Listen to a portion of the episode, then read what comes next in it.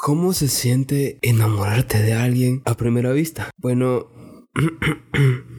creo que se siente un poco así.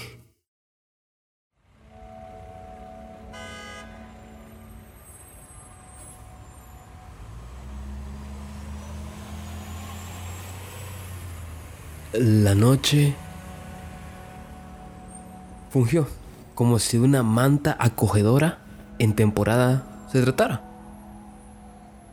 Era fácil notarlo, pues se adueñaba de toda una ciudad que sin dormir vestía neón y plata.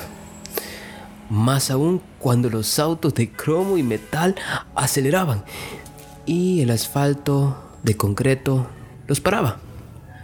Fácil fue para los soñadores entonces admirar la luz de la luna tocando el cielo con solo su mirada.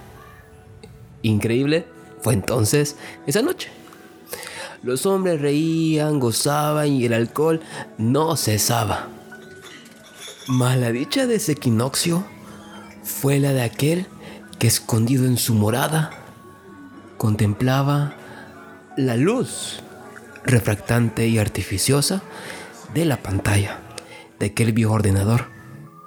Sin tapujo, este le permitió atestiguar el que sería su acontecimiento más revelador. Ironía es describir a aquel hombre como dichoso. Su innata maldición lo volvía alguien realmente miedoso. Miedoso del bien sentimiento de amar.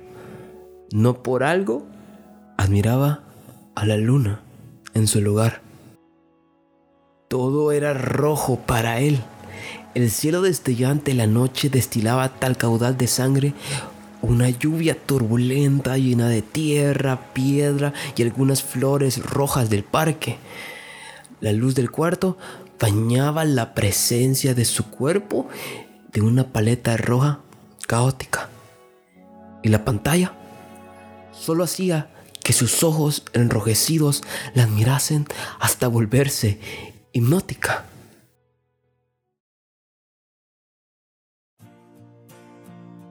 La dicha fue aquella mujer, a quien veía a través de la pantalla. Efímero fue el rojo que inundó el recinto, los caminos y las playas. La veía y de pronto todo se volvía color amarillo. ¡Qué maravilla! No parecía, pero ese día el hombre llegó a subir una inmensa montaña. Amarillo como los dientes del león que crecen en las rajaduras de la cera, amarillo como la luz atravesando una cortina blanca de seda, amarillo como una señal de tránsito, cauta y dispuesta, amarillo como la pasta de un libro a punto de ser expuesta, amarillo como el sol que mermó a la noche de neón y plata, amarillo como la fauna más salvaje que de mirarte te mata. Te amo.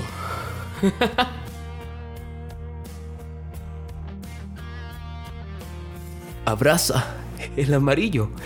El rojo solo fue el corazón y, su afonía.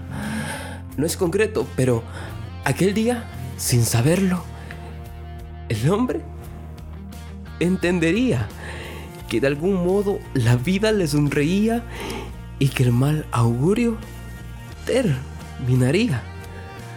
Pues la sonrisa es aquella como faro en una bahía, avistaba a lo lejos para admirar cómo ella llegaba